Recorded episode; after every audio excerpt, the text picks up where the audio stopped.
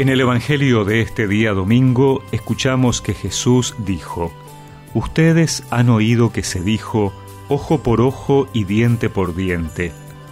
Pero yo les digo que no hagan frente al que les hace mal. Al contrario, si alguien te da una bofetada en la mejilla derecha, preséntale también la otra. Al que quiere hacerte un juicio para quitarte la túnica, déjale también el manto y si te exige que lo acompañes un kilómetro, camina dos con él.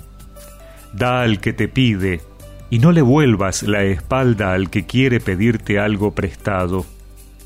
Ustedes han oído que se dijo, amarás a tu prójimo y odiarás a tu enemigo. Pero yo les digo, amen a sus enemigos, rueguen por sus perseguidores, así serán hijos del Padre que está en el cielo, porque Él hace salir el sol sobre malos y buenos, y hace caer la lluvia sobre justos e injustos. Si ustedes aman solamente a quienes los aman, ¿qué recompensa merecen? ¿No hacen lo mismo los publicanos? Y si saludan solamente a sus hermanos, ¿qué hacen de extraordinario? ¿No hacen lo mismo los paganos? Por lo tanto, sean perfectos como es perfecto el Padre que está en el cielo.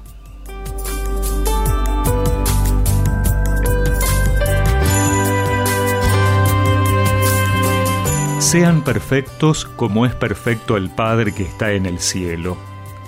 Esta es la meta. Es alta, muy alta, ser perfectos como Dios. ¿Es eso posible? Es que en nuestra vida de fe debemos estar siempre seguros de algunas cosas. Dios no pide imposibles. Lo que para el hombre puede ser imposible, para Dios no lo es. El camino hacia la perfección que Jesús nos propone no es para hacerlo solos. Dios quiere la plenitud de nuestro bien y nuestra felicidad, pero para eso nos ofrece su ayuda. Necesitamos de Él la tentación siempre es quedarse en la justicia distributiva, dar proporcionalmente a lo que me dan, responder con la misma medida. Dios no es así. Dios es abundancia, es gratitud, no se rige por nuestras lógicas comerciales de te doy si me das, te pago con la misma moneda.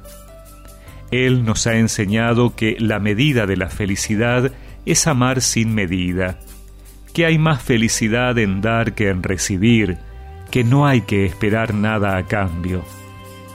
Otra tentación será siempre la autosuficiencia, querer hacerlo solos, sin la ayuda de Dios. Jesús nos propone un camino a recorrer.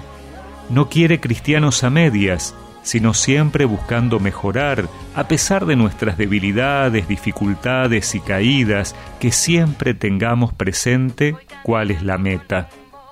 Que no bajemos los brazos o pensemos que da lo mismo.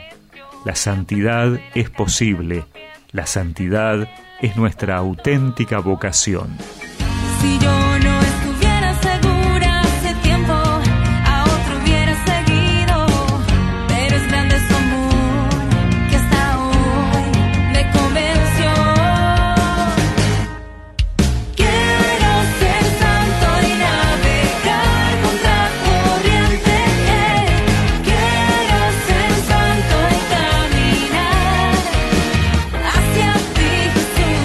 Y recemos juntos esta oración.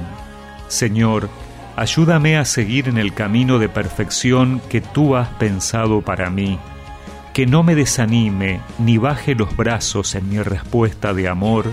Amén.